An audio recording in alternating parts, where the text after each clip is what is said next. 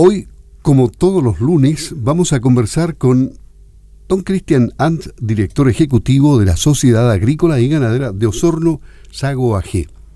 La semana pasada fue una semana marcada por los temas económicos, porque el IPC del mes de marzo alcanzó al 1,9%, lejos de todos los pronósticos que se habían anticipado por parte de los expertos. Había algunos incluso que le asignaban menos de un 1%, era uno de los tantos que vi. Y el resto no llegaba al 1,9, estaban sobre el 1%, pero nadie, nadie fue capaz de pensar que casi se llegaba a un 2% en el mes de marzo. Esto tiene un fuerte impacto en todo. ¿Cómo está, don Cristian? Buenos días. Muy buenos días, don Luis. Efectivamente hay un, gran impacto. Yo recorriendo ahí la, prensa, digamos, eh, especializada en esto, eh, el que más se atrevía como en el extremo era un 1.4. Así que el 1.9 efectivamente no estaba en, en, la memoria ni en el análisis de nadie. Esto significa eh, preocupación porque esta cifra está eh, lejos de las cifras que estábamos acostumbrados a ver en tiempos más o menos normales. Eh, hace 30 años hubo una cifra mucho más alta que esta, sobre el 2%, pero, pero la brecha es esa, 30 años. Creo que en otros países del mundo también ha habido un impacto grande en medidores o indicadores como este, ¿no? Así es, la semana que pasó también supimos, digamos, el, el, IPC en Estados Unidos y el IPC en Estados Unidos rondó el 1%, cosa que no se veía hace 40 años y eh, lleva Estados Unidos ya acumulado a la fecha eh, prácticamente un 7,9%, por lo tanto eh, es realmente un fenómeno mundial eh, que está eh, impulsado, ¿no es cierto?, catapultado ahora último por la guerra que se está llevando entre Rusia y Ucrania, pero que ya venía mostrando eh, valores al alza post pandemia y durante la pandemia. Hay ciertas industrias que, que, pararon, digamos, su funcionamiento, hay otras que la logística estuvo complicada, a pesar de que la logística se ha ido un poquito sobreponiendo esto y logrando entrar en régimen, pero efectivamente hay un problema eh, de eh, suministro de algunos, de algunos bienes que son fundamentales para el caso de la, de la producción agrícola, por ejemplo. Entonces, cuando algo es escaso, por ley de oferta y demanda, sube su precio. Y es aquí donde hemos visto cómo eh, esto se ha visto el aumento de precio en el trigo, por ejemplo, y el aumento de precio en el aceite, que es algo que la gente ya uno empieza a, notar incluso en algunos memes, ¿no es cierto?, que comparan al, aceite como un perfume caro, porque efectivamente hoy día estamos viendo litros de aceite por sobre los 3.200 pesos. Y eso impacta efectivamente eh, en, eh, el poder adquisitivo que tienen las familias más, eh, más vulnerables del, del, país que gastan una mayor proporción de su sueldo en esto en estos productos de primera necesidad. Pero ¿cuáles son las herramientas más efectivas para luchar contra la inflación? El ordenamiento fiscal. Todo tiene que ser ordenado para evitar debacle. Pero, pero en Chile estamos con la posibilidad de un nuevo retiro de fondos de AFP. El gobierno no quiere porque quiere estar ordenado fiscalmente, al igual que el pasado gobierno de Sebastián Piñera. Eh, sin embargo, eh, esto es popular, retirar fondos de las AFP. A quien no le gusta recibir eh, un par de millones de pesos que le arreglan un poco la montura en medio de una inflación galopante. Absolutamente. Recordemos que el aumento de, precio de las cosas en términos normales no es negativo cuando va a la par con un aumento del poder adquisitivo a través de los sueldos, pero cuando es producto de un aumento de la productividad, cuando es algo normal de la economía. Cuando uno inyecta a la economía liquidez proveniente de, eh, como dijera algún economista por ahí, vender las joyas de la abuela, ¿ah? inyecta artificialmente, como se hizo con los retiros y como se hizo eh, con eh, los bonos, digamos, muchos de ellos efectivamente daban con solucionar el problema muy real a personas que perdieron su empleo y que tenían causas muy justificadas como para que se fueran su ayuda. Eso es indiscutible. Pero, como este caso del el retiro de la AFP y el caso de muchos bonos que se dieron sin focalización, terminaron llegando a personas que no tenían tanta necesidad. Y estas personas que no tenían tanta necesidad compraron autos, compraron televisores, compraron bienes que no eran de primera necesidad. Por lo tanto, presionaron una demanda de bienes y servicios que hizo que, obviamente, los precios subieran. Si, si se terminaron los autos, hasta el día de hoy no pilla unos autos, digamos, si quisiera comprar para dos, tres meses más, hasta la entrega, televisores también. Y por lo tanto, eh, eso sobrecalentó la economía y trajo inflación. ¿ah?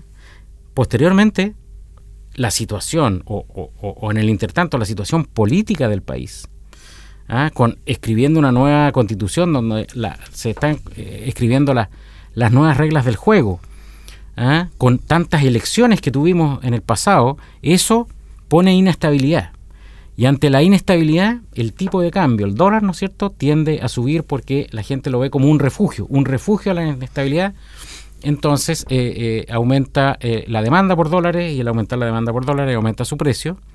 Y eso también pone una presión inflacionaria, porque mm, Chile importa muchos bienes y servicios que no produce.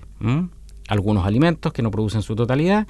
Y por ejemplo, Chile no produce televisores, no produce autos y por lo tanto tiene que importarlos. Y si yo tengo un tipo de cambio más alto, por lo tanto esos bienes llegan más caros y aumenta el IPC. Por lo tanto, tenemos un IPC generado afuera por pandemia, por la guerra, pero también tenemos una parte del IPC que viene por dentro, que lo hemos generado nosotros mismos. ¿ah? Y es ahí donde lo pudimos haber hecho mejor. Quizás el IPC de este mes hubiera sido igualmente alto, porque estamos en una situación y una coyuntura internacional alta, pero, pero si no fuera por las cosas internas que tenemos nosotros, quizás a lo mejor no hubiera sido del 1.9, sino que hubiera sido a lo mejor del 1 o del 09, ¿no es cierto? Pero ahora se está discutiendo un nuevo retiro, ¿no es cierto? Que en el fondo es apagar el fuego con benzina, porque si los retiros anteriores influyeron en que las cosas aumentan de precio, si volvemos a hacer lo mismo, van a seguir aumentando los precios y no tiene una focalización. Por lo tanto, esto no tiene que ver con la solución del problema, sino que con el agravamiento del problema, pero como tiende a ser popular, se actúa con irresponsabilidad. Bueno, y, sabe usted que los precios han acumulado un alza de 13,1% en 12 meses y un precio, la parafina ha subido más de un 100%. Que es totalmente importada, por ejemplo, y ahí nos golpea directamente lo que pasa con el precio del petróleo, producto de la guerra, por ejemplo. ¿eh? pero a los agricultores se le achaca muchas veces culpas de que los agricultores están haciendo que suba el precio de la harina, que suba el precio del aceite, y ahí hay que ser súper claro. Los agricultores, que no son pocos, sino que son miles a lo largo del país, posibilidad de ponerse de acuerdo para especular, no tienen ninguna. Y por otro lado, si le suben los costos de producción, es imposible que un productor o cualquier persona produzca o quiera producir bajo los costos. Por lo tanto, el precio no lo pone el agricultor, sino que lo pone el mercado. Y como el mercado tiene costos altos, efectivamente los precios van a estar mucho, mucho más altos. Y es lo que hemos evidenciado hoy en día, que eh, producto de esta crisis, los insumos para producir están altos, eso se traspasa al precio final por ejemplo, del trigo, y eso llega y se transmite al precio del pan. Otra cosa que hay que considerar es que los productores para poder producir una hectárea de trigo tienen que contraer un crédito, ¿ah? porque efectivamente producir implica tener que invertir, y invertir hoy día eh, en, en la producción agrícola con estos precios es caro. Por lo tanto, si yo tuve que endeudarme, generalmente uno se endeuda para pagar ese préstamo a la cosecha. ¿No es cierto? Entonces uno dice, mira, eh, coseché, ahora me lo voy a guardar porque voy a especular. ¿Cómo? Si yo tengo que pagar un crédito. ¿Ah? Porque esa persona no me decía, mira, mientras tú especulas, yo el crédito te lo condono o el crédito me lo pagas más allá. Eso, eso no existe. Por lo tanto, uno, posibilidad de que se pongan de acuerdo para especular no existe y otro, que se pueda especular con la estructura que se tiene hoy día de pedir crédito para poder sembrar, eh, lo hace completamente inviable y es algo que es una falacia. Y volviendo a lo de las herramientas para luchar contra la inflación, ¿en alguna parte del mundo ha tenido éxito la fijación de precios? Eso eh, es, muy claro que los ejemplos sobran de que no funciona. En Argentina, por ejemplo, han dado cátedra de algo que no funciona.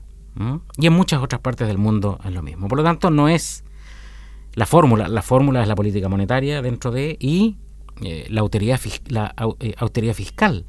¿ah? Porque si le estamos enviando más combustible a la economía en forma de liquidez, los precios tienden a subir. Por lo tanto, hoy día hay que esperar, ¿no es cierto?, que esta cosa se vaya normalizando, lo que siempre he dicho, eh, dicho yo, digamos, cuando un producto se pone muy caro, bueno, uno puede buscar el alternativo. ¿ah? Cuando las paltas suben mucho de precio, bueno, uno comerá la mitad de las paltas o buscará ponerle mortadela o, un queso o un quesillo, ¿ah? pero buscar las alternativas. Porque si uno insiste en seguir demandando algo que está caro, va a lograr que suba más de precio. Y por lo tanto ahí hay un llamado de cotizar, de ver las alternativas. Chile tiene la gran gracia de tener un abanico de productos agrícolas muy amplio, de que uno puede elegir, y también tenemos los productos del mar, y uno puede ir matizando, digamos, para tener una dieta equilibrada. Por lo tanto, no presionar, pero si uno le pone eh, efectivamente combustible, liquidez, va a lograr que aumenten los precios. Por lo tanto, la fijación de precios no es un mecanismo porque hoy día si los costos están altos y uno pusiera un precio para caerle bien a la gente, ¿no es cierto? Más barato que los costos, ¿qué es lo que se produce al final? Que la gente no va a sembrar y se va a producir desabastecimiento y los precios se van a ir a las nubes. Por lo tanto, se logra el efecto contrario. Si yo pongo una fijación de precios, o el bien desaparece de la economía, porque nadie puso, o empieza el mercado negro, con precios muchísimo más altos. Bien, en economía hay mucho paño que cortar y habrá que esperar que este año no sea tan malo o menos malo de lo que muchos piensan. Hay que pasar estos tragos amargos, hay que confiar en una política fiscal responsable que tiene que ver con hacerle caso al Banco Central. Ha hecho ya varios informes en su informe de política monetaria diciendo esto, que los retiros eran una mala idea, dijeron muchos campañas del terror. Bueno, Hoy día está claro que no era una campaña del terror, era una realidad. Por lo tanto, el llamado a los legisladores a ser súper responsables, no para quedar bien con la gente, den curso a un quinto retiro, porque ese lo vamos a pagar todos y sobre todo los pobres con el IPC, que es el impuesto de los pobres. Todos pagamos IVA, hasta la compra del pan. Así es. Don Cristian Antz, director ejecutivo de la Sociedad Agrícola y Ganadera de Osorno Sago AG en Campo al Día. Que tenga una buena jornada, don Cristian. Buenos días. Igualmente, don Luis. Buenos días.